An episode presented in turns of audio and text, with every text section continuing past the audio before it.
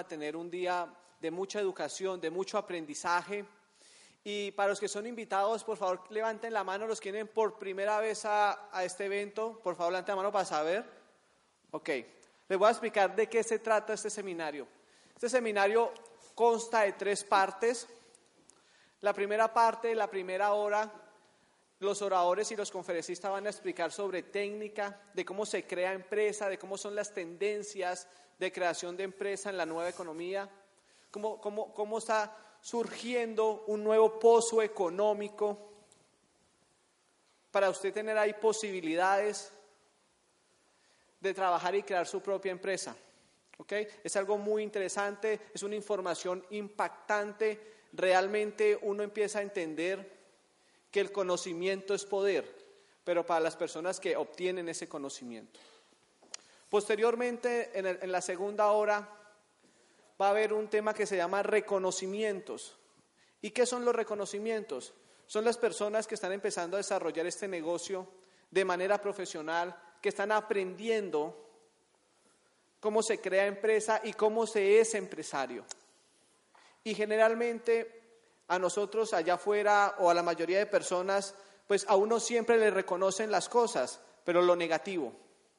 Es mucho más fácil ver cuando un árbol cae en un bosque cuando 100 árboles crecen.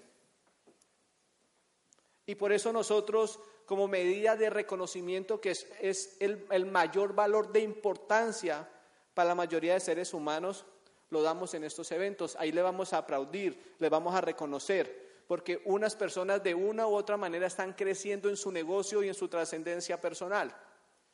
Y en la tercera hora, lo que vamos a escuchar es la historia de estos conferencistas, de estos empresarios, su historia, su historia, su caso, su modelo de vida y su ejemplo. Muchas veces los seres humanos y nosotros como personas necesitamos ejemplos visuales, reales, para poder seguir y modelar. No quiere decir que uno tiene que seguir una vida igual que la de otra persona, pero sí necesitamos modelos de vida y de ejemplo para poder crecer y obtener al menos los sueños que uno quiere tener, si al menos aún uno tiene sueños.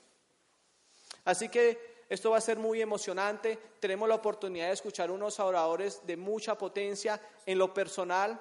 Ahorita a las 4 de la tarde tuvimos un empoderamiento con algunos empresarios que cumplieron unos requisitos que compraron 10 boletas por anticipadamente y muchos de ustedes están sentados aquí por esa razón.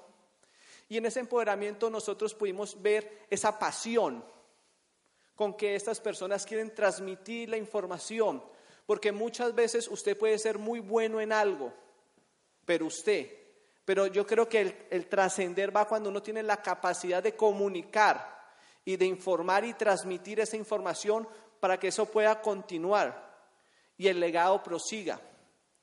Y eso a mí me impactó fuertemente y yo sé que a ustedes lo van a impactar. Entonces, esposa, te va a decir de quién se trata la hermosa mujer que vamos a tener ahora.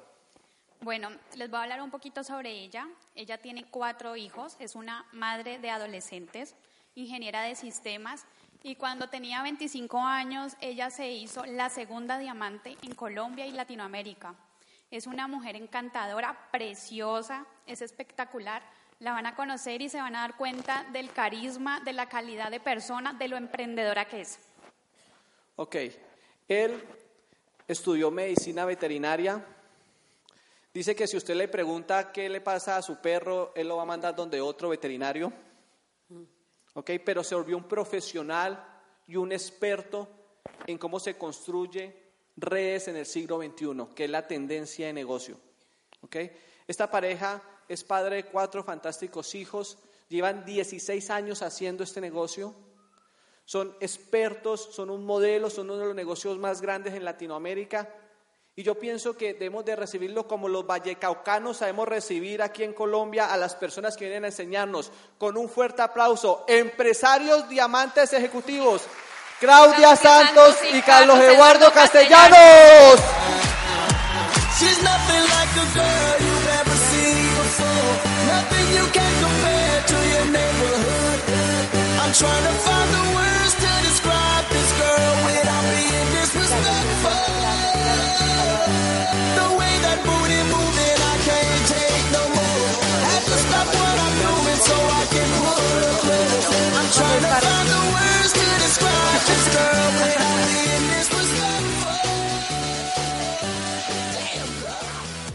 vemos lindos ahí, ¿no? ¿Cómo están? Bueno, yo necesito luces acá porque si no los veo, no les puedo ni hablar. No los veo. ¿Dónde están las luces en ese salón? Luces, necesitamos luces para podernos vernos mejor. Buenas noches, bienvenidos todos. Ay, gracias por las luces porque yo necesito verlos. ¿Ustedes se sienten bien con luz o sin luz? Si pueden iluminar este auditorio, que se nos veamos todos, yo se los agradezco porque me encanta poder verlos. Siento que así puedo realmente conectarme con ustedes, que podemos conocernos. Este, bienvenidos eh, los invitados acá, los que este es su primer evento. Por favor, déjenme ver sus manos. Queremos saludarles. Bienvenidos, un fuerte aplauso para ustedes que están acá por primera vez.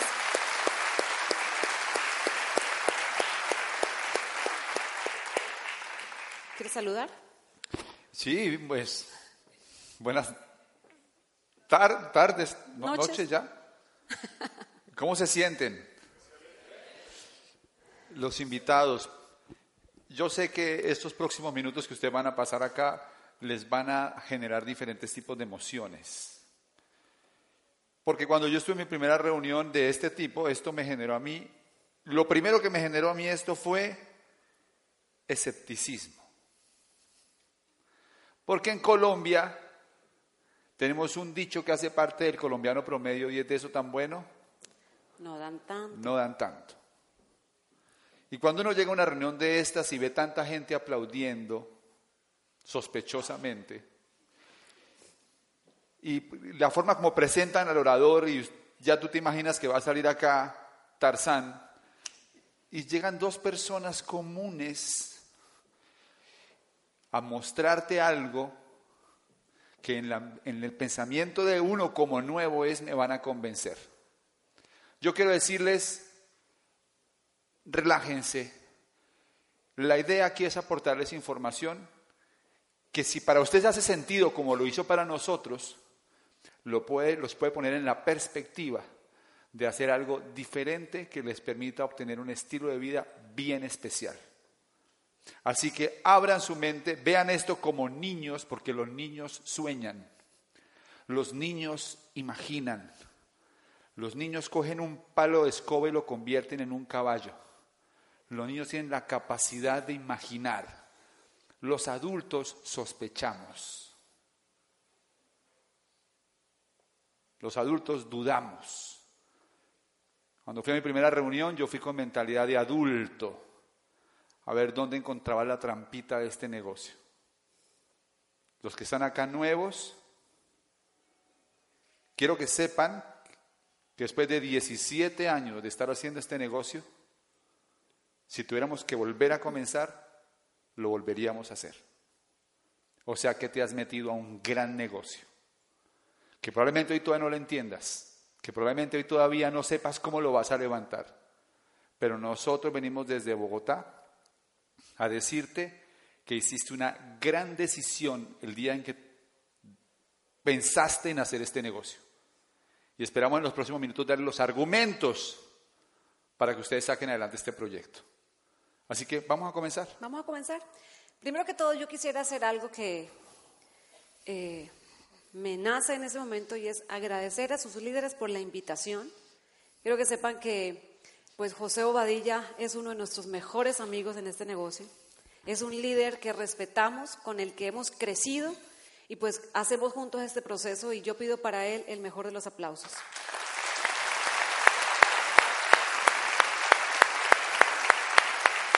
Y ya les dijo Cristian más o menos de qué se trata el seminario. Ahora eh, ustedes van a recibir toda la visión empresarial de lo que este proyecto es, de lo que representa, de lo que vemos. Luego vienen los reconocimientos y en la segunda parte viene nuestra historia. Eh, para esta primera parte eh, hemos decidido que el 95% de la conferencia del tiempo lo va a usar Carlos Eduardo para su presentación, porque es una presentación eh, extensa, pero yo estoy muy feliz de eso porque les digo sinceramente, si yo no hubiera entendido el potencial de este negocio, si yo no hubiera entendido el poder de esta industria y el vehículo financiero tan impactante que había en ese negocio, yo jamás habría hecho este negocio. Yo estudié ingeniería de sistemas y tenía un negocio tradicional cuando comencé este negocio. Y les digo sinceramente, en mi mente como operaban los negocios y como yo entendía que eran los negocios, porque para mí los negocios eran, si invierto 200 millones de pesos, me voy a ganar 60, eh, 70 y en cuánto tiempo me lo voy a ganar. Para mí los negocios eran tangibles. Para mí este negocio era un absoluto intangible, pero lo que me permitió hacer el puente y decidir que aquí había algo interesante que yo tenía que ver fue la persona que me mostró este negocio porque era alguien a quien yo admiraba profundamente y entendía que era alguien de éxito. Entendía que era alguien que tenía un proyecto de vida, alguien a quien yo admiraba. Y mi pregunta fue, si esta gente está haciendo este negocio, es que hay algo interesante. El tema era cómo yo lo podía ver. Y yo creo que cuando comencé este negocio, pues hasta que no entendí realmente el poder de esta industria, no tomé este negocio en serio. O sea, uno un día decide comenzar el negocio y uno hasta se mete a esto porque le cae bien la persona que le está hablando, porque a uno le da pena decir que no, porque le insisten tanto y entonces uno, bueno, está bien, le entro. Pero eso es un día. Un día tú decides firmar. Y yo, si con la experiencia que yo tengo y con, con el resultado que he vivido en este negocio, si hoy me dijeran que entrar a este negocio cuesta 300 o 500 millones de pesos, yo los pongo, porque yo sé el final de la película, ¿verdad? Pero como eso es un negocio, que comenzar es una posibilidad para todo el mundo, pues muchas veces tratamos el negocio como algo pequeño porque no tenemos la visión. O sea, que un día uno entra como por entrar, pero hay un día que esta información, que el poder de la información te abre la mente y te haces consciente que estás frente quizás la mejor oportunidad que te presente la vida para lograr financieramente en dos a cinco años lo que a la mayoría de la gente le toma toda una vida de trabajo y muchas veces no lo logra nosotros tenemos casi 17 años haciendo esto. Y si yo desde que comencé en el negocio hubiera tenido la visión, la convicción y la postura, pues obviamente habría ganado un montón de camino. Pero cuando comencé este negocio, pues no tenía nada de eso, estaba en un proceso de aprendizaje. Y pues obviamente era, mi aprendizaje. Pero la semana pasada llegué a un restaurante donde estaba una pareja de un perfil empresarial exitoso en Colombia. Me llevó otro empresario porque él entendía que para esta pareja esa oportunidad era algo maravilloso. Y cuando llego a este restaurante, está ahí ella y me dice, en una actitud eh, bastante arrogante, me dice, pues convénceme. Y con esta risita como de convénceme.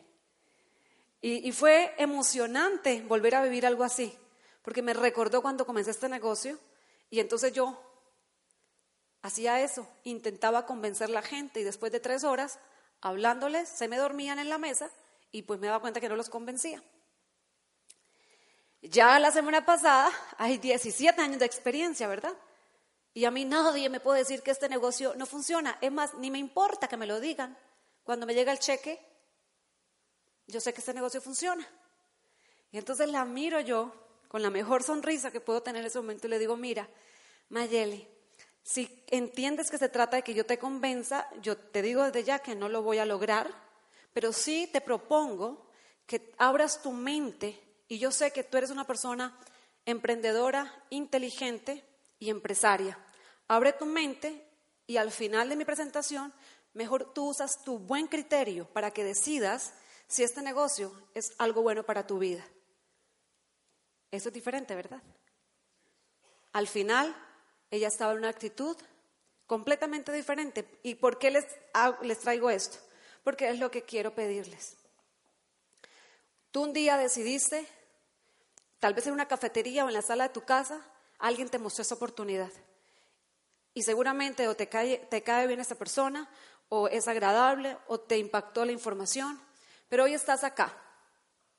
Y el poder de la información es lo que te va a permitir ver este negocio no como un negocio de 40 mil o 100 mil pesos, sino como un negocio multibillonario, donde una, una gran industria, donde tienes la oportunidad de participar de un proyecto económico que para mucha gente ni en los mejores sueños. Y yo te lo voy a poner de la siguiente manera para que abras tu mente. Imagínate que Julio Mario Santo Domingo recibe una llamada y es porque le quieren presentar un nuevo proyecto empresarial. ¿Cuál crees que es la actitud de Julio Mario Santo Domingo o de un millonario de cualquier país del mundo? ¿Cuál es la actitud? Ay, estoy muy ocupado. No tengo tiempo. ¿Cuál es la actitud? Escuchar. Una actitud esponja. Una actitud de un olfato empresarial. Una actitud de mente abierta. Una actitud de millonario. Esa es la actitud que debes tener en ese seminario. Porque seguramente ya hiciste una decisión y fue firmar un kit. Pero esperamos que hoy podamos aportar un granito de arena a una decisión más importante, que es la decisión de poder ver tu futuro a través de este negocio y saber que hay algo más, que ahora estás en un salón y que esto te dice algo más. Ya no es una sala con cinco o seis personas, que aquí hay un auditorio con muchas personas y que volteas a mirar, mírate al del lado, mírale, salúdale, dile hola. Mira al de atrás, mira de atrás, dile hola.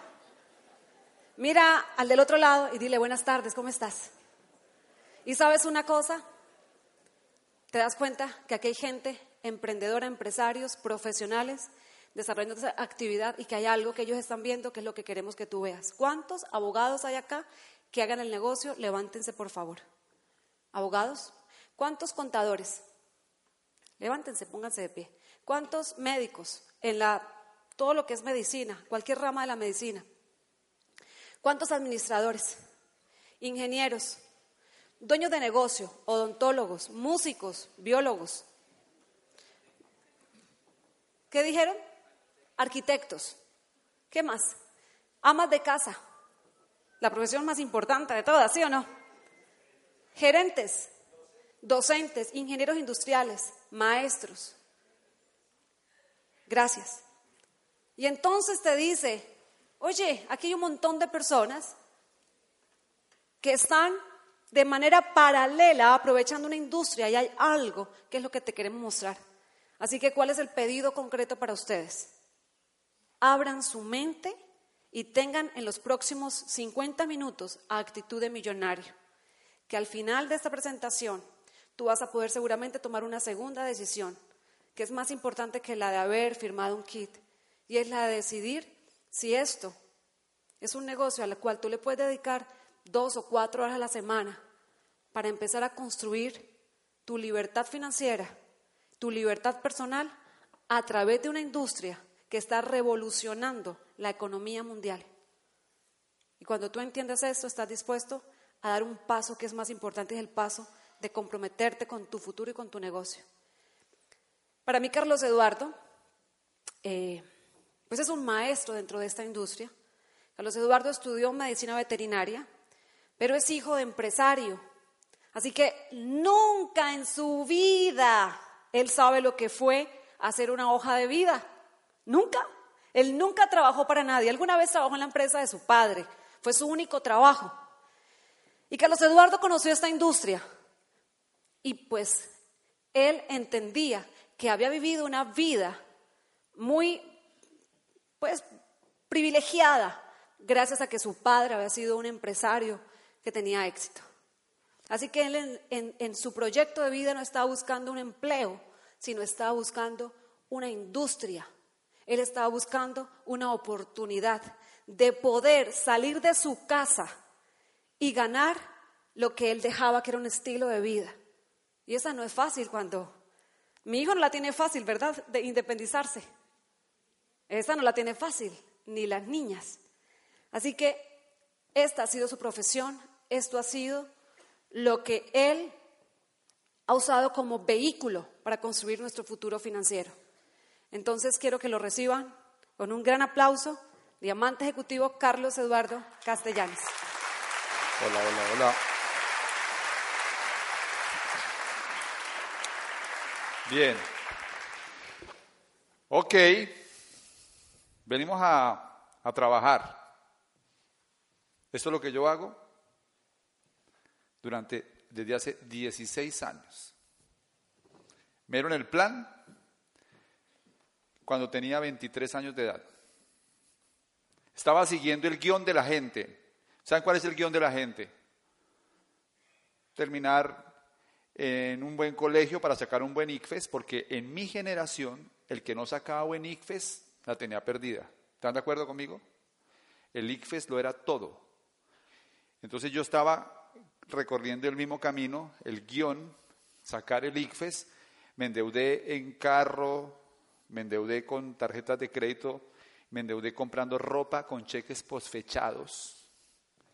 Y a los 23 años debía 30 millones de pesos que me tenían la vida desgraciada. Me sentía estresado, me sentía muy preocupado por mi futuro, no sabía qué iba a hacer, no había encontrado ninguna alternativa. Mi papá siempre había tenido empresa, pues para mí tener un empleo no era una alternativa que me dejaba satisfecho porque sabía que tenía que trabajar todos los días Mientras que mi papá, como había sido dueño de empresa, había podido, por ejemplo, llevarnos en el 82 a vivir a España. Y vivir un año completo en Barcelona, en el que no tuvo mi papá que trabajar, se dedicó a escribir y nosotros nos dedicábamos a pasarla bien. Fue un año sabático. Tenía 14 años. Entonces, para mí la idea de ser empleado no era atractiva. Con todas estas deudas, siguiendo el guion del que nada debe, nada tiene, siguiendo el guion que todos compramos, me invitan a ver este negocio. Y cuando yo voy a ver este negocio, eh, no pensé que nada bueno fuera a pasar aquí, sencillamente porque la persona que me estaba invitando a ver el negocio era una tía que yo quiero mucho, pero es una tía que no sabe de negocios, nunca ha hecho negocios. Mi tía vende oro golf y pañoletas, corbatas, galletas. Depende en qué época del año está. Ahorita está vendiendo bufandas. Y siempre que llegamos a la casa de mi mamá, nos toca comprarle algo a mi tía le compramos una bufanda, le compramos, ¿qué más está vendiendo ahora? Unas blusas. Esa es mi tía. Yo quiero mucho a mi tía. Y mi tía empezó a invitarme a una reunión de negocios, invita a una reunión de negocios, que tú tienes que ir, que tienes que ir. Y ya por quitármela de encima, por pena, le dije, está bien tía, yo voy a la famosa reunión. Yo llego a la primera reunión, eso fue en 1994 por ahí. Eh, un salón más o menos de unas 250 personas, eh, rarísimo el ambiente, un, entusiasmo sospechoso, la gente aplaude mucho, la gente se emociona, eh, la gente, cualquier cosa que se dice, eso parece una secta, eso parece un partido político, eso no parece un negocio. Yo me siento al fondo con los brazos cruzados como diciendo yo si no me dejo convencer, yo si no voy a caer. Mente cerrada, brazos cruzados, y me senté al fondo, porque si la charla estaba mala o el tema no me gustaba, pues me paraba y me iba. Estuve a la tarima un personaje, 25, 26 años, y empieza a contar el negocio y habla de unos productos, habla de un plan de mercadeo, y cuando empieza a hablar del negocio, dijo la palabra mágica y es con eso usted puede pagar las deudas. Y yo dije, yo me meto. Dios mío, que sea legal, porque yo me voy a meter a esto. ¿Qué toca hacer? Me dijeron que había que hacer ciertas cosas, registrarme. Yo llegué a mi casa. Cuando llegué a mi casa, mi papá tenía un negocio tradicional y cuando le conté esto me dijo, lo van a tumbar de eso tan bueno no dan tanto, eso no es cierto, eso no puede ser verdad, tenga cuidado, yo se lo estoy pagando una carrera, toda esa película. Y mi mamá, por detrás, que me veía tan confundido en la vida, lleno de deudas, ahora soñando con esta película, me dice, tranquilo que yo te apoyo. Y empiezo la, a hacer este negocio con mi mamá. Mi primera frontal en el negocio. No era difícil convencer a mi mamá. Y empieza la aventura más increíble que he tenido en mi vida. A partir de ese momento mi vida dio un giro de Copérnico, un giro total. A los 24 años oí, y no por el negocio, productos fantásticos, plan de mercadeo que genera mucho dinero, gente valiosa, pero no fue eso. Lo que cambió mi vida fue la información a la que comencé a, estar expuesto. Porque a los 24 años escuché las utilidades son mejores que los salarios. A los 24 años oí, tú trabajas de 8 a 5 para ganarte la vida, pero trabajas de 6 a 10 para ganarte una fortuna. A los 24 años oí, la educación tradicional te dará para ganarte la vida y la autoeducación te hará rico. A los 24 años me dijeron, Carlos Eduardo, usted vale mucho para su familia, usted es muy valioso para sus amigos, ante los ojos de Dios todos somos iguales, pero para el mercado usted vale lo que le pagan, no vale un centavo más. Y eso me dolió tremendamente. Porque yo para el mercado no valía nada. Solo tenía deudas. A los 24 años dijeron en la charla, ¿alguno de ustedes quiere ganar más dinero? ¿Y qué hace uno normalmente cuando le preguntan eso? Sí. ¿Cuántos quieren ganar más dinero? Todos. Y me dijeron, tú ganas lo que te mereces. Le preguntaron después, ¿cuántos de ustedes quisieran ganar más dinero? Y todos levantamos las manos. Y me dijeron, tú no puedes ganar más dinero. Tú puedes ser más para ganar más. Si tú trabajas en un empleo tienes un trabajo tradicional y te pagan un millón de pesos, el problema no está donde trabajas. El problema es lo que tú le aportas al mercado. Tenemos que trabajar más en ti que en tu propio negocio. Tenemos que trabajar más en ti para que seas un líder de más impacto. Tenemos que trabajar más en ti para que seas un empresario con mayor visión. Tenemos que trabajar más en ti para que puedas influir a más gente. A los 24 años me di cuenta que donde yo estaba y donde no estaba dependía de mis decisiones. A los 24 años me hice responsable 100% de mi futuro. A los 23, 24 años dejé de echar la culpa a mi papá, dejé de echar la culpa al gobierno, dejé de echar la culpa a la gente a mi alrededor de lo que pasaba en mi vida. 24 años de edad entendí que lo más importante para el ser humano es la autonomía. Así que no vengan con la expectativa que les mostremos productos, porque eso no te va a cambiar la vida. Tenemos que trabajar en ti, para que te vuelvas un empresario valioso para el mercado. Tenemos que trabajar en ti para que puedas desarrollar las habilidades de construir negocios. Y ahí les va la primera. Para tener éxito en este negocio, para tener éxito en cualquier negocio, necesitas desarrollar una resistencia psicológica brutal. Por eso no mucha gente triunfa. Porque como dice José, no todo el mundo tiene el coco para hacerlo. En mi lenguaje es resistencia psicológica brutal. Si quieres ser empresario, tienes que madurar.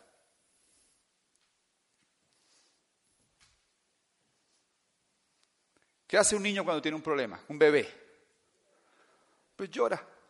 Si un niño tiene, si está mojado, llora. Y si está en código café, llora. Y si tiene hambre, llora. Porque los niños resuelven el problema llorando. La resolución de problemas es igual a la madurez. La madurez es igual al desarrollo personal y el desarrollo personal es igual al ingreso. Un adulto inmaduro llora cuando tiene un problema. Invité muchos y no vinieron. Llora. Me puse la meta de llegar a tal nivel y no la alcancé. Llora. Quiero levantar este negocio pero no puedo hacerlo. Llora. Un adulto maduro enfrenta el problema y lo resuelve. El camino para llegar a diamante, mis amigos, es un camino de madurez empresarial y personal. El camino para llegar a diamante es un camino de desarrollo personal. El camino para llegar a diamante es poder amaestrar la voluntad. El camino para poder llegar a diamante es a poder amaestrar la desilusión. El camino para llegar a diamante es poder sacar dentro de ti fortaleza para aceptar las cosas que muchas veces no queremos aceptar. Estanislao Zuleta, en un, en un escrito muy famoso, él es caleño, ¿verdad? Escribió algo que es emblemático, de verdad, el elogio de la dificultad. Y él escribe en el elogio de la dificultad, dice, el problema no es que no soñemos, el problema es que soñamos mal. Y en vez de soñar con una relación afectiva que saque lo mejor de nosotros para mejorarnos, para poder ser realmente mejor como pareja, esperamos una relación en la que no haya problemas. Y entonces como soñamos mal, cuando aparece el primer problema nos queremos separar. En vez de desear adolescentes en los que tengamos que sacar lo mejor de nosotros para poder formarlos, que tengamos que sacar lo mejor de nosotros para tener el criterio de ayudarlos, queremos hijos perfectos. En vez de querer un negocio que implique esfuerzo, trabajo, desarrollo, estrategia, crecimiento, queremos un negocio donde las cosas salgan fáciles. El problema no es que no soñemos, el problema es que soñamos mal. Entonces él dice, porque en el fondo todo lo que queremos es volver al estado del huevo. En el fondo lo que todos queremos es volver otra vez al vientre materno donde todo estaba seguro y fácil. ¿Conocen a alguien que entra a este negocio y está buscando un cordón umbilical? Para volver al huevo. ¿Conocen a alguien que entra a este negocio y nuevamente quiere ver quién, a quién se enchufa para poder estar seguro y tranquilo? Ustedes quieren ser líderes, ¿verdad? Ustedes quieren ser diamantes, ¿verdad? Les toca romper el cordón umbilical. Les toca madurar, asumir la responsabilidad, convertirse en líderes y un día lo más valioso que ustedes van a recibir no es el cheque que Amo les va a consignar, es la sensación de autonomía y control que ustedes van a tener de sus propias vidas.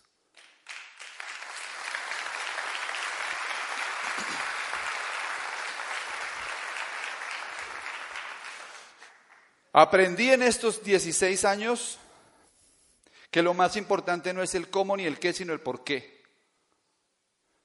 Y que ustedes solamente se van a mover si tienen un por qué hacer este negocio.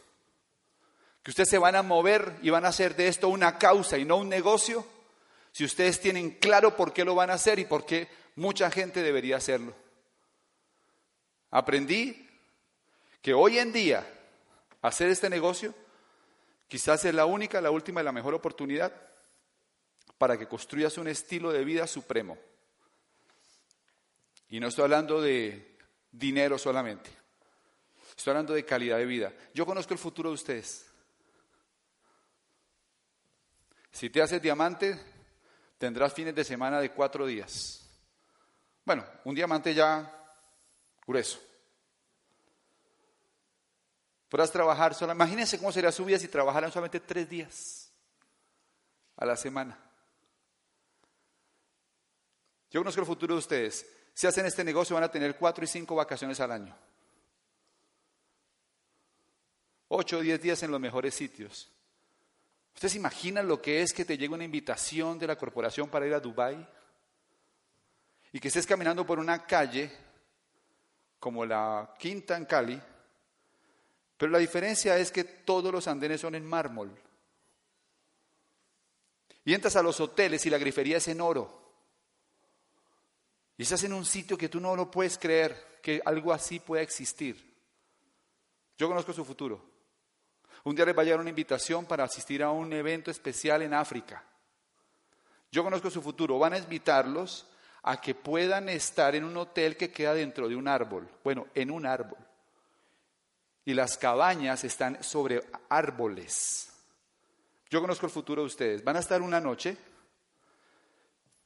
en su cabaña en un árbol. y van a salir a caminar en el árbol.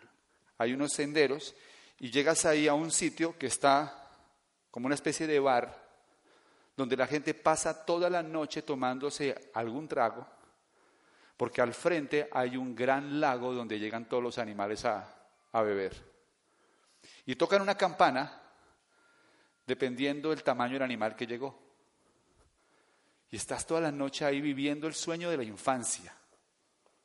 Estás en África con tus amigos, en un sitio único y especial, trasnochando hasta las 5 de la mañana, viviendo una aventura fantástica. Yo conozco su futuro. Sé que van a caminar por una, una pequeña, ¿cómo se llama? Un sendero que está lleno de antorchas. Cuando van caminando por ahí, a su alrededor van a empezar a ver mayas auténticos con sus atuendos alrededor. Y estás escuchando unos tambores a lo lejos, mientras estás viendo todo este panorama con tu familia y te estás dirigiendo en vivo y en directo un show de mayas auténticos jugando el juego de pelota. Y tú estás ahí. Yo conozco su futuro. Van a estar en Central Park patinando en una pista de hielo un 31 de diciembre. Yo conozco su futuro. Van a estar en París, en la Torre Eiffel o caminando por los campos elíseos. Pero ¿saben qué? Muchos de ustedes ya han hecho eso. Así la diferencia. No tienes que trabajar para que eso ocurra. Le voy a decir cuál es la diferencia. Tienes un sistema que desarrollaste, que funciona por sí solo y que te permite tener este estilo de vida y tú no tienes que trabajar para que se produzca. Hace un año estábamos de vacaciones justamente en Nueva York. Alquilamos un apartamento ahí en, cerca de Times Square. Cuando caminabas por ahí, caminamos por ahí regresando al apartamento, la verdad estábamos muy emocionados, estábamos con todos nuestros hijos, estábamos con mi mamá, con mi hermana. Y le decía, Clau, pero no es tanto estar acá. Mucha gente en Colombia pues puede, puede darse este gusto. ¿Sabe qué es lo rico de saber? Que no tenemos que llamar a ver si despacharon el pedido. No tenemos que llamar a preguntar si le liquidaron la nómina a la gente. No tenemos que llamar a preguntar a ver si abrieron el almacén. No tenemos que llamar a preguntar a ver si el contador fue a revisar. No tenemos que hacer nada de esto porque montamos un negocio con un sistema operativo que nos respalda el tiempo que la gente usa en administrar su negocio, nosotros lo usamos para vivir bien. Luego, cuando uno tiene éxito en este negocio, construye un estilo de vida especial. A eso los invitaron, muchachos. Los que crean que va a ser fácil y va a ser simple, tienen que poner los pies en la tierra. Esto no se construye de un día para otro y no se construye sin esfuerzo. Ahora, también les voy a decir, es más fácil que lo que venías haciendo. Es más simple que lo que venías haciendo. Tú eres médico, operas gente, un errorcito tuyo se tapa con tierra.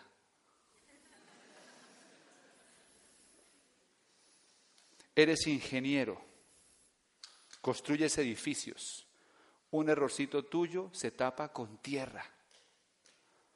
Lo que tú haces probablemente requiere más responsabilidad, más entrenamiento y más trabajo. Y dicho sea de paso, les digo, qué bueno que seas ingeniero, qué bueno que seas arquitecto y qué bueno que seas médico. Porque consideramos las profesiones muy valiosas independientemente de que hoy paguen mucho o poco. No tiene nada que ver. La ventaja de este negocio es que tú puedes decir, yo soy médico y soy diamante. Y sigo haciendo mi consulta porque me gusta, porque es mi pasión, pero ya la hago sin la preocupación de cuánto me pagan. ¿Verdad que mejor? Si yo hubiera sabido que iba a ser diamante, hubiera estudiado música, no veterinaria.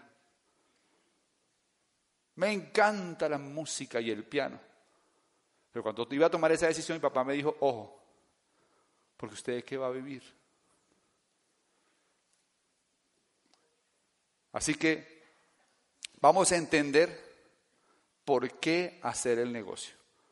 ¿De acuerdo? ¿Por qué tomar la decisión de hacer esto y avanzar y compartir esta idea con la gente? Archivos X, ¿se acuerdan de la, de la película? Hay unos archivos clasificados que la clase media nunca se entera y que yo se los voy a desclasificar. La mayoría de nosotros no entendemos por qué está pasando lo que está pasando, lo único que sí sabemos es que todos los noticieros nos dicen que nos vamos a morir y que vamos a estar quebrados. Y no tenemos ni idea, ni siquiera la más mínima idea de cómo salir de ahí. El problema no es que el mundo esté de cabeza, el problema es que usted piensa al revés. El problema no es que usted, que el mundo esté de cabeza, el problema es que usted piensa al revés. Hemos vivido años pensando al revés. En vez de buscar la libertad personal, hemos buscado la esclavitud por el dinero. En vez de buscar tener más tiempo para estar con la familia, hemos buscado ser profesionales exitosos que no tenemos tiempo ni para comer, ni para hacer ejercicio, ni para estar con nuestra familia. En vez de buscar estar mejor con nosotros mismos, hemos buscado actividades que nos generan más estrés y más problemas. Estamos pensando al revés. Hoy en día hay gente que sigue pensando al revés. Hay gente que dice, yo no tengo tiempo para hacer este negocio. Eso es pensar al revés. Digo, cuando lo entiendes. Porque si no lo entiendes, nunca te enteraste. Y eso se vale.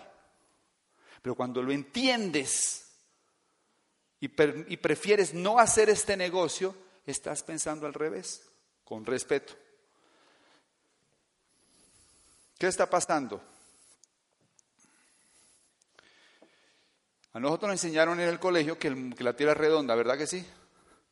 Pero les tengo una noticia, la tierra es plana. Nunca nos enteramos. Pero la tierra se aplanó en los últimos 40 años. Y como ahora la tierra es plana, el mundo cambió. Cuando la tierra era redonda, uno iba a la universidad, se graduaba y conseguía un empleo. En la tierra plana no hay empleos. Cuando la tierra era redonda, yo compraba una casa y la podía pagar en 20 años. Hoy en día tú compras una casa a crédito y el promedio del colombiano la pierde antes de los dos o tres años. En la tierra plana no funciona el esquema. En la tierra redonda Sacar un buen IFES era clave.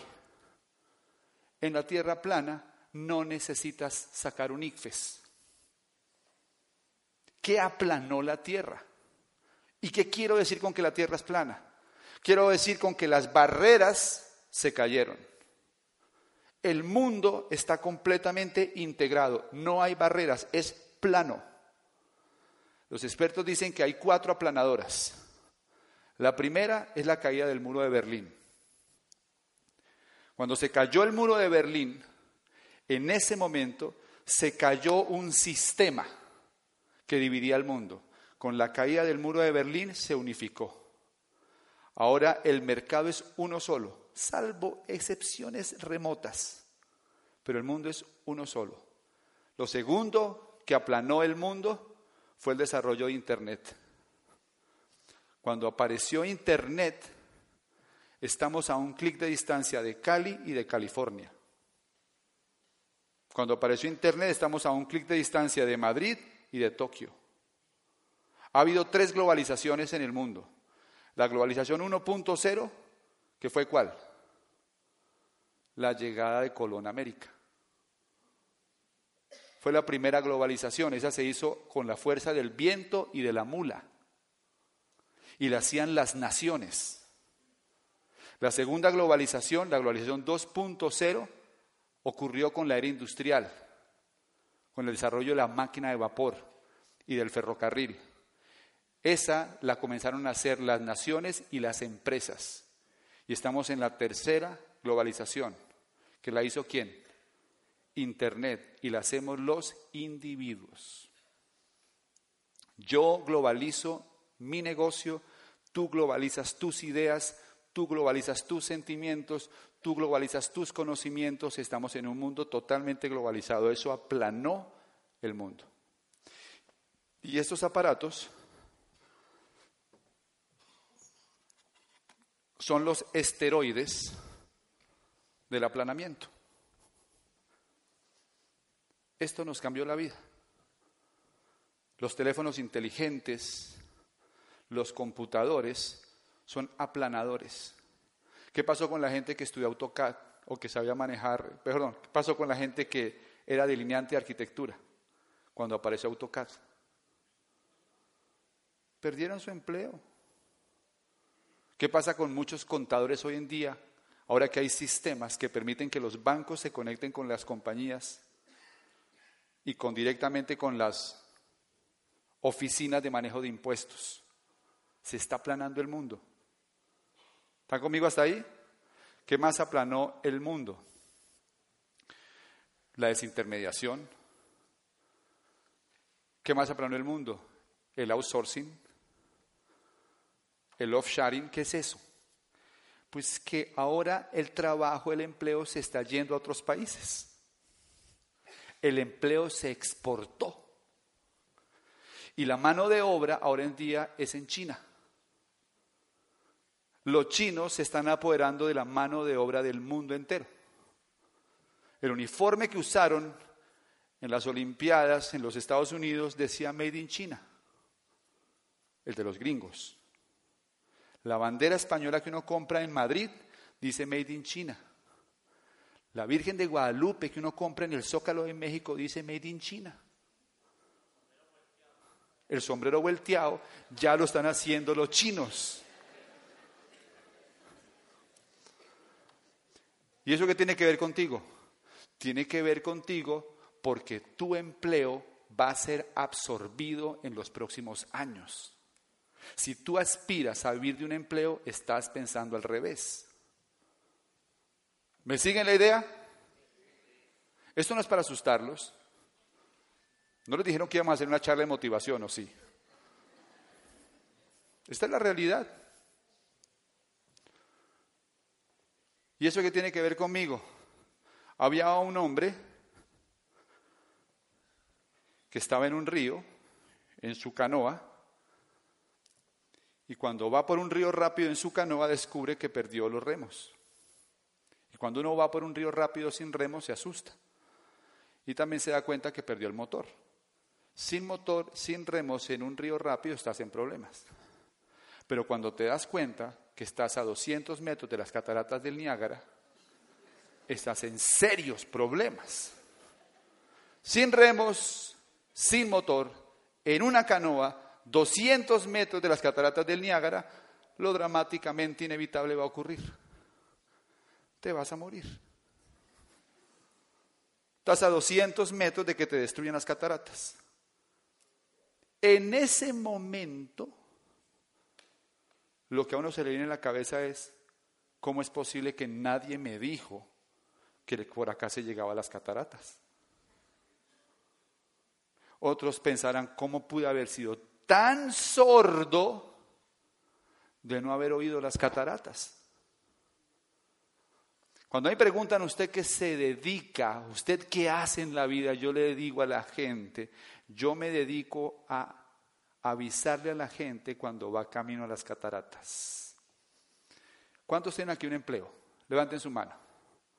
¿Ya escuchan sus cataratas?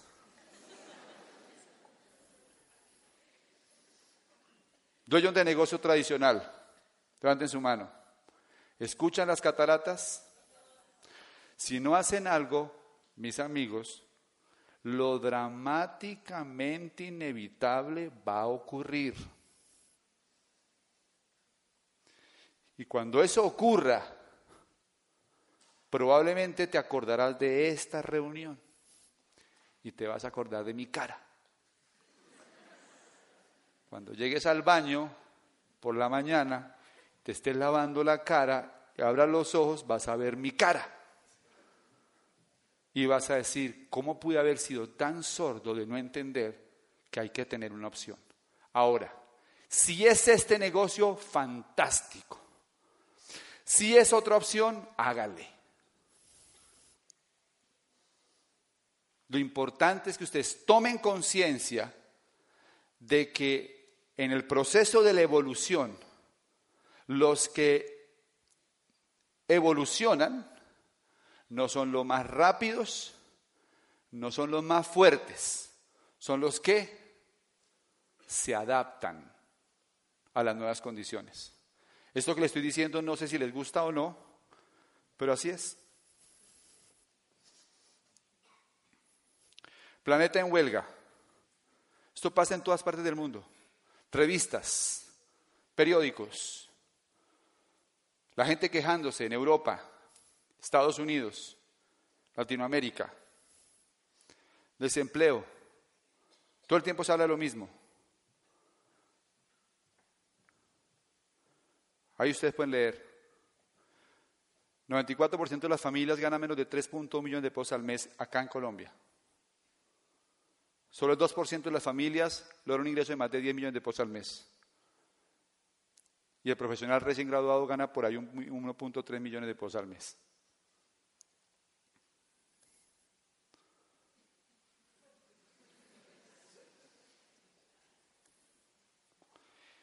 ¿Dónde está el punto? El punto, mis amigos, es que nosotros no tenemos inteligencia financiera. Y como no tenemos inteligencia financiera, nunca podemos prever este tipo de cosas. Yo les voy a hacer un cursillo muy rápido, muy compacto de inteligencia financiera. ¿Cuál es mi idea? Que ustedes saquen hoy su IQ financiero. Tengo cuatro tipos de amigos. Unos que saben ganar dinero, pero no lo saben administrar. Esos los he visto endeudados en 3 mil millones de pesos. Porque tienen martillo grande. Y cuando no tiene martillo grande, puede armar un hueco grande. Tengo otros amigos que no tienen la habilidad de producirlo, pero sí de administrarlo ellos viven contando moneditas. Tienen que tomar la decisión de qué lata de frijoles compran dependiendo de 100 pesos. Y van al supermercado y casi siempre tienen que devolver la mitad del mercado cuando van a pasar por la cuenta. Tengo otros amigos que tienen la habilidad de administrarlo y de producirlo. Uno de ellos se llama Vladimir Pándura, lo conocí en este negocio. Ya completó 16 propiedades que le generan renta. Ya superó el millón de dólares hace rato de ingresos, solo por los activos que le compraron este negocio. Tengo varios amigos, los conocí acá. Pero tengo muchos amigos que no tienen la habilidad ni de producirlo ni de administrarlo ganan poquito y viven endeudados. Viven todos los días buscando cómo ganar dinero y cada año están más endeudados. ¿Conocen a alguien? Eso es porque le falta qué? Inteligencia financiera.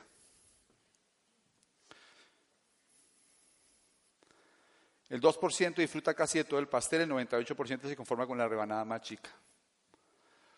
A nosotros nos enseñaron a ganar dinero del 98%. Un problema no puede ser resuelto en el mismo nivel de pensamiento que se generó. Eso lo dijo Albert Einstein. ¿Qué significa eso? Que si usted sigue haciéndose caso a usted mismo, va a terminar como está.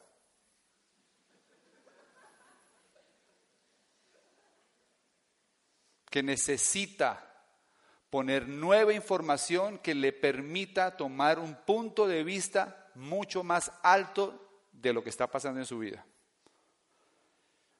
Para ser próspero hay leyes de la riqueza y las leyes son ganancia, gasto, ahorro, inversión. La primera ley, la ley de la ganancia. Esto necesitan entenderlo. Hay cuatro formas de ganar dinero. Empleo, autoempleo, dueño de negocio, inversionista. El empleado es el que gana dinero trabajando por un salario. La palabra salario viene de sal. Los romanos le pagaban con sal. Por ahí viene, por eso viene la palabra salario. Así que el salario está supuesto a que la gente pueda sobrevivir con él, salvo escasas e, excepciones, obviamente. El autoempleado es aquella persona que decide convertirse en dueño de su empleo y es la persona que decide hacer las cosas por sí solo. Él es el que se llama el independiente. Esas son las dos formas de ganar dinero que usa el 98% de la población en el mundo. Le voy a dar una, una cifra que es bastante contundente. 90% de la gente pobre del mundo vive en el cuadrante del lado izquierdo. O sea que si uno quiere ser pobre, una apuesta más certera es gana dinero de las primeras dos formas. Porque hay más probabilidades. Ustedes dicen, pero no todo el mundo. Sí, no todo el mundo. Messi es rico en el cuadrante del lado izquierdo. Y Cristiano Ronaldo. Y Shakira. Bueno, Shakira ya tiene un sistema que funciona para ella. ¿De acuerdo?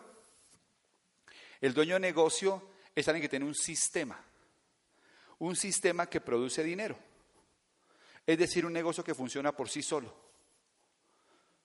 O tiene un sistema o tiene dinero trabajando para él. Si usted tiene un edificio con cinco apartamentos y cada apartamento le produce dos millones, usted no tiene que trabajar y en teoría el primero del mes a usted le entregan 10 millones. ¿Sí o sí? Si eso funciona así, ¿a qué hora se levantaría? ¿A dónde iría a pasar vacaciones? No es lo mismo ganarse 20 trabajando en el cuadrante del lado izquierdo que ganarse 10 en el cuadrante del lado derecho. Como no tenemos inteligencia financiera, creemos que el juego se gana es por hacer mucho dinero en el cuadrante del lado izquierdo.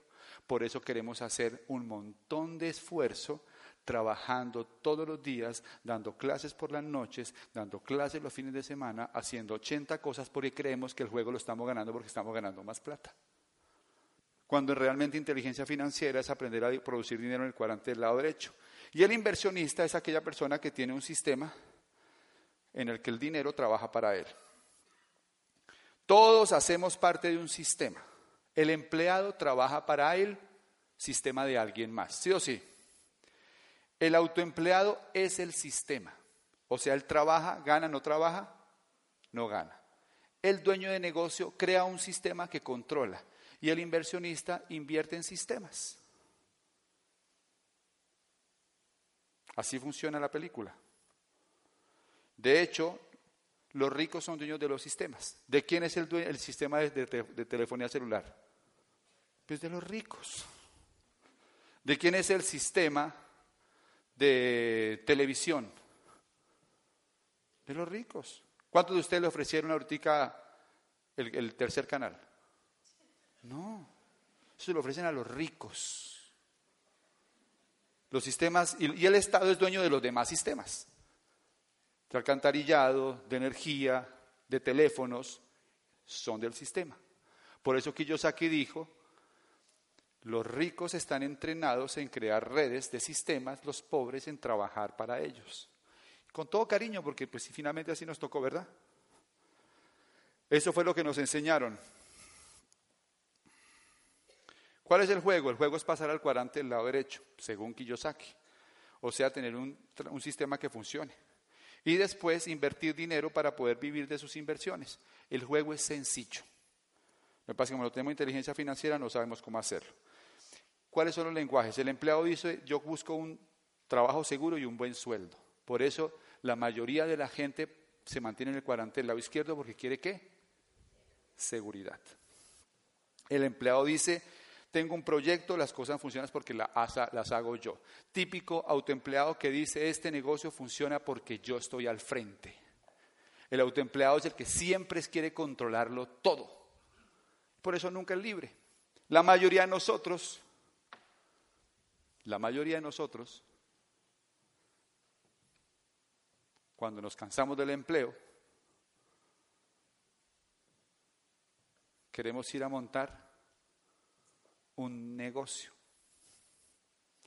compramos un escritorio, un computador, un teléfono, ponemos un aviso y nos sentimos empresarios. Pero nos toca trabajar más duro que cuando éramos empleados. Somos los primeros en entrar, los últimos en salir y no sabemos si vamos a cobrar. Como empleado me daban por lo menos, bueno, tenía la posibilidad de enfermarme, como autoempleado no tengo posibilidad ni siquiera de enfermarme. El dueño de negocio está buscando expertos o está buscando sistemas que produzcan dinero y el inversionista lo que busca son rendimientos. El empleado busca estabilidad y seguridad, el autoempleado independencia y control, el dueño de negocio libertad y confort y el inversionista riqueza y trascendencia. Por ejemplo, fíjense esto tan interesante. Eres médico, fantástico. Tú puedes ser un médico E si trabajas para, un, para una clínica, ¿verdad? Puedes ser médico A si tienes tu propio consultorio. Puedes ser médico D si eres dueño de la clínica. Puedes ser dueño, perdón, médico I si inviertas en sistemas de salud o sistemas afines. ¿Estamos claros hasta ahí? Pregunta. ¿Es necesario ser médico para comprar una clínica? ¿Es necesario ser médico para invertir en sistemas de salud? No. Para pasar al cuadrante del lado derecho, lo que necesitas es tener visión. Y mucha gente no la tiene. Con base en esto, perdón, escriban ahí cuál es su forma de ganar dinero. ¿De dónde provienen sus ingresos? Si sus ingresos provienen del cuadrante del lado izquierdo, ¿les falta qué? ¿Inteligencia de cuál? financiera. Miren, no pasa nada. No pasa nada. Díganse la verdad. Pasa nada. El problema no es cometer un error, el problema es vivirlo cometiendo o vivir cometiéndolo. Es no comprenderlo. Pero si yo comprendo el error, comienzo a moverme. Segunda ley se llama la ley del gasto. El manejo del dinero se aprende en casa. Me voy para Panamá a hacer una conferencia, estoy en Panamá.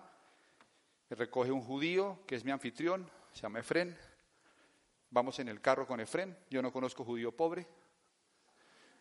Le digo, le digo, Efren, ¿cuál es la razón de la riqueza de los judíos? Ya después de tomar dos vinos, estamos ahí cómodos, relajados. ¿Cuál es la razón de la riqueza de los judíos? Y me dice, la educación que recibí en la casa. Cuando yo estaba chiquito, me dice Efren, mi papá me enseñó que la economía consistía en llenar un vaso y vivir de lo que se desborda. Vaya, vaya, vaya. Llenar un vaso y vivir de lo que se desborda. En Colombia no tenemos ni idea de que hay un vaso. Entonces en Colombia todo el mundo, todo el mundo busca el chorro. Si es chiquito busca varios. Si es grande se lo traga todo y cree que es el más. Y puede dar risa, ¿verdad? Pero esto sí va a ser serio. Si ustedes están produciendo ingresos del cuadrante del lado izquierdo, fírmenlo, les van a cerrar el chorro. ¿Dónde está la risa? Les van a cerrar el chorro. Por la edad, por la edad, porque van a absorber su empleo, Luego tienes que aprender a llenar el vaso. Les voy a decir el ciclo de la pobreza porque para ser pobre hay que saberlo hacer. Y ustedes podrían dar conferencias de cómo hacerse pobres. Como el ser humano aprende por contraste, pues vamos a mirar cómo se hace la pobreza. No crean que uno es pobre porque le tocó. No, uno es pobre porque uno hace los pasos para ser pobre. Eso se lo aprendí a mis papás, se lo aprendí a mis maestros, se lo aprendí a toda la gente y entonces yo sigo el guion para hacerme pobre. La pobreza es una suma de hábitos y la riqueza es una suma de hábitos. Si tú no cambias la forma como piensas, no cambias lo que haces y puedes llegar a ser qué? Pobre. Entonces ahí están tus ingresos. Para ser pobre, ya les dije, es muy acertado ser E o A. Dos, gasta más de lo que te ganas. Eso es buenísimo. Si tú gastas más de lo que te ganas, todos los meses vas a tener que ir a la columna de deudas para llegar al siguiente mes. Entonces, si tus gastos son 5 millones de pesos y te ganas 3, los 2 millones que no produces, créeme que no es mágicamente que llegaste hasta el 30, no, no, no. Tú le pediste plata a alguien, tú hiciste un avance con la tarjeta de crédito, tú giraste un cheque posfechado y tú sientes que llegaste al 30, pero no. Esos dos millones se fueron para la columna de deudas. Al siguiente mes, al siguiente mes, tienes una cuota más que pagar, más intereses, luego tus deudas se ven mucho más grandes. Así que tus gastos ese próximo mes son qué? Y entonces, ¿qué tienes que hacer? usar otra tarjeta de crédito, pedir más plata prestada y aparece el banco amigo y le dice, te refinancio la deuda. Te compran la deuda y ahora tienes una cuota fija más grande que pagar todos los meses. Algunas personas, no acá, en otros auditorios, trabajan para pagar deudas. Se la pasan toda la vida montados en un estilo de vida que no pueden sostener, porque no tienen qué Inteligencia financiera.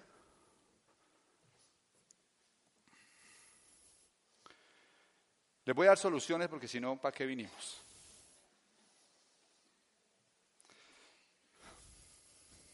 Va un hombre caminando por una calle y se encuentra con un hueco. Y se cae dentro del hueco. Qué desgracia, porque estoy en este hueco. ¿Cómo hago para salir del hueco? Quiero salir del hueco. ¿Cómo salgo del hueco? Por fin logra levantarse y sale el hueco. Al siguiente día, bajando por la misma calle, se cae en el mismo hueco. Pero qué desgracia, ¿cómo puedo ser tan bruto? ¿Cómo me puedo caer otra vez en el mismo hueco? Maldice su suerte, sale el hueco al tercer día, baja por la misma calle y se cae en el mismo hueco. ¿Pero por qué me caigo en el mismo hueco? ¿Qué pasa? Sale del hueco, siguiente día, baja por la misma calle, ¿dónde creen que se cae? En el mismo hueco. Hasta que al día siguiente por fin dice, voy a bajar por otra acera y al día siguiente decide bajar por otra calle. El mensaje es, bajen por otra calle. Si siguen bajando por la misma calle, se seguirán cayendo en el mismo hueco. ¿Cuál es el hueco en el que ustedes se meten? ¿No será que el hueco es que siempre le apuesto a buscar un empleo? ¿Y termino en el mismo hueco? ¿No será que el hueco es que siempre digo que comienzo a ahorrar más adelante? ¿No será que el hueco es que sigo subiendo mi estilo de vida a un nivel que yo no puedo sostener? ¿Cuál es hueco en el que te metes cada mes? Hasta que no lo identifiques, no saldrás de hueco. Consejo. ¿Están listos? Si estás en un hueco, deja de cavar. ¿Suena lógico? no puedes seguir agrandando el hueco. Segunda solución. Obviamente, si tus gastos son altos, ¿qué toca hacer? Bajar los gastos. Entonces, anoten ahí. Cancelen la acción del club. Vendan uno de los tres carros. ¿Ok?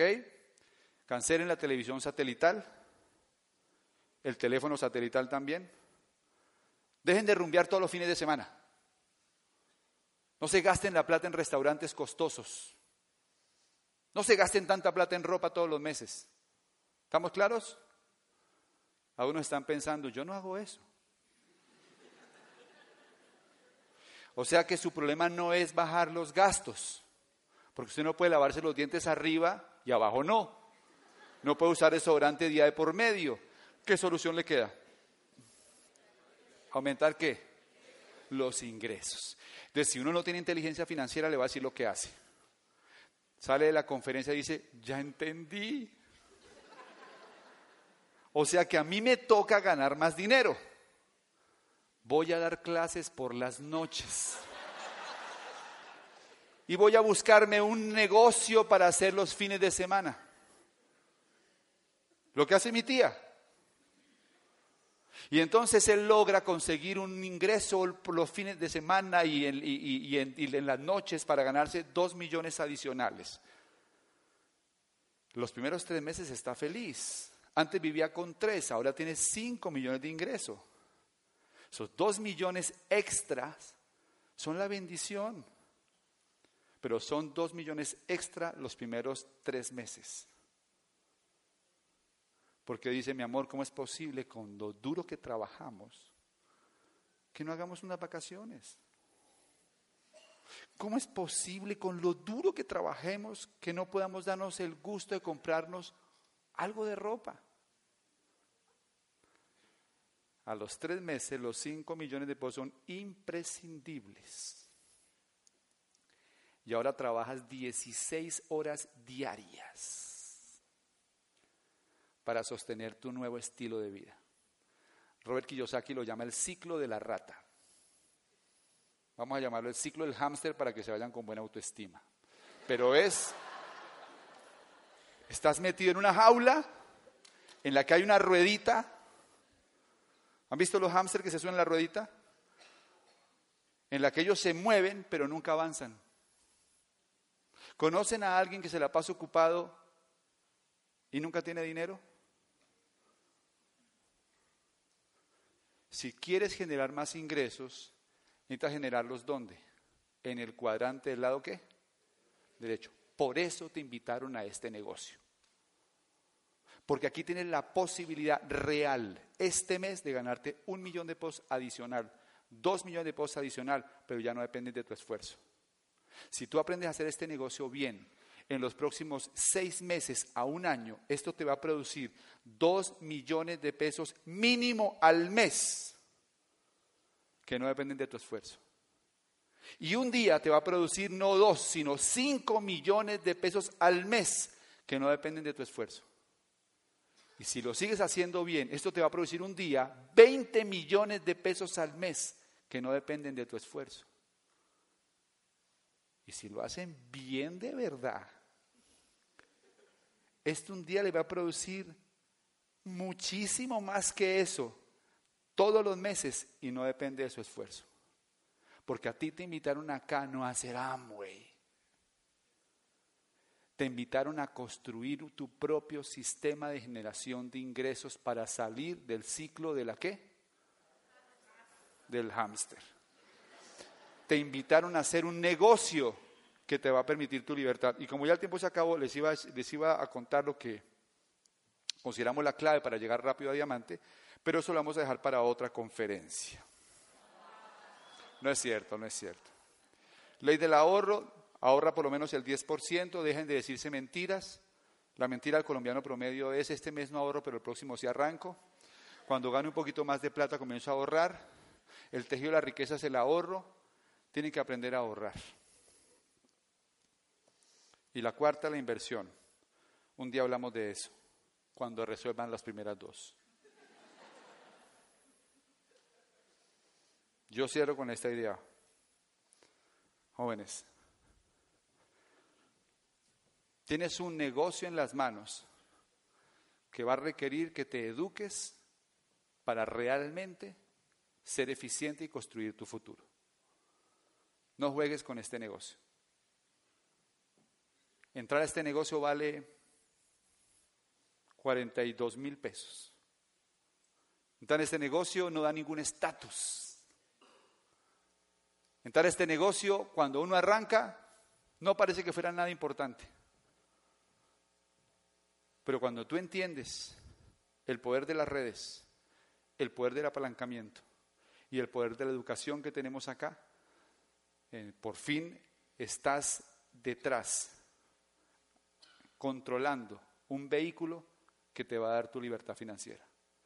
16 años atrás comencé este negocio solo y le conté a mi mamá.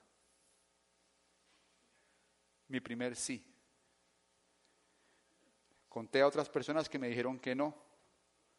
Mi mamá también comenzó a hablar con gente sobre esta idea y nos decían que no. está loco, eso no funciona, eso es cuento, eso no es verdad, haga algo serio. Pero ya éramos cinco o seis. Ya hablábamos con la gente y nos decían que no, pero otros poquitos dijeron que sí, y ya éramos 50. Y hablábamos con la gente de los 50 y nos decían que no, pero otros dijeron que sí, ya éramos 250. Y hablábamos con la gente y nos decían que, pues que no, pero otros dijeron que sí, ya éramos 1250. Y hablábamos con la gente y nos decían que no, otros dijeron que sí, ya éramos cinco mil. Ya hablábamos con la gente y nos decían que no. Pues dos dijeron que sí y ya éramos diez mil. Ahora en un mes entran de 2.500 hasta 3.000 personas en nuestro negocio. No todas lo hacen, pero se firman más de 2.000 aplicaciones todos los meses en nuestro negocio. Gente que cambia su sistema de compra y suena nuestra máquina registradora. A las 8 de la mañana me levanto a desayunar con Claudia. Tenemos un nuevo hijo que es un cachorro terranova de seis meses de este porte. Salgo y me quedo con él un ratico ahí en el Prado. A las nueve y media de la mañana me subo a hacer dos o tres cosas en el computador.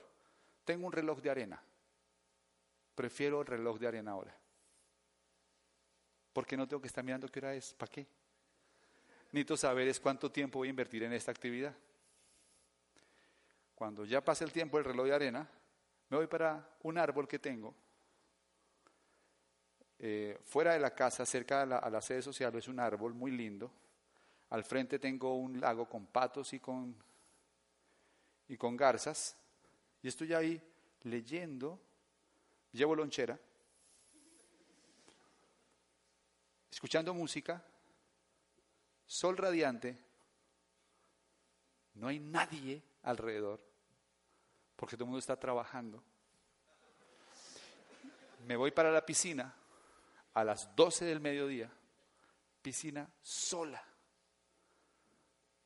Una entrenadora que ahí me hace algunas rutinas para, para nadar una hora, me hago dos mil metros de natación, salgo de ahí, me voy en mi bicicleta después de haber estado en el árbol, he invitado a Claudia a mi árbol. Allá planeamos cosas, escribimos. Llego a la casa, me encanta el fútbol. Dos de la tarde, Champions League. Televisor de 60 pulgadas en 3D. Almorzando, viendo el partido. ¿Y qué pasa si te quedas dormido? Nada. Puedes hacer una siesta si quieres hasta las 3 de la tarde. A las 4 de la tarde me meto a bañar. Yo estoy de acuerdo con José. Lo mejor de este negocio es poder bañarse a la hora que uno quiera. Y me meto a bañar y a las 6 de la tarde, algunos días, martes, miércoles y jueves, algunos viernes, salimos a hablar de este negocio con la gente. Acabamos de llegar de Dallas hace tres días. Dentro de cinco semanas nos vamos para París a pasar nuestro aniversario en París. En el Moulin Rouge. En un sitio maravilloso. Vamos a estar con Vladimir y Susana y nos vamos para Brujas, Ámsterdam, Praga, Budapest, Viena. Y ese es solamente un viaje más estás en un gran negocio. En la segunda parte les vamos a contar lo que hicimos para llegar hasta acá. Así que disfruten lo que queda del seminario y esperamos que esto les aporte para la construcción de sus negocios. Gracias.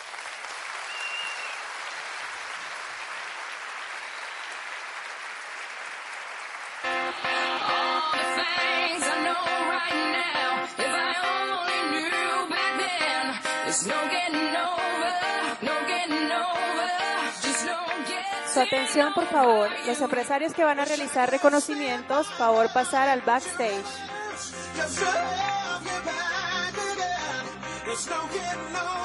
Los empresarios que van a ser reconocidos al nivel del 9, 12, 15, 18 y 21%, Favor pasar al lado derecho de la tarima.